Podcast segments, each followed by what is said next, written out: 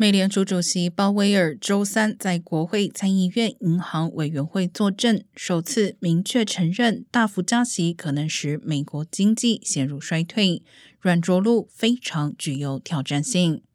劳工部近期公布的报告显示，美国消费者价格指数五月份较去年同期上涨百分之八点六，创四十年来新高。密西根大学的数据也显示，美国家庭认为未来五至十年的通胀率为百分之三点三，为二零零八年以来最高水平，高于五月份的百分之三。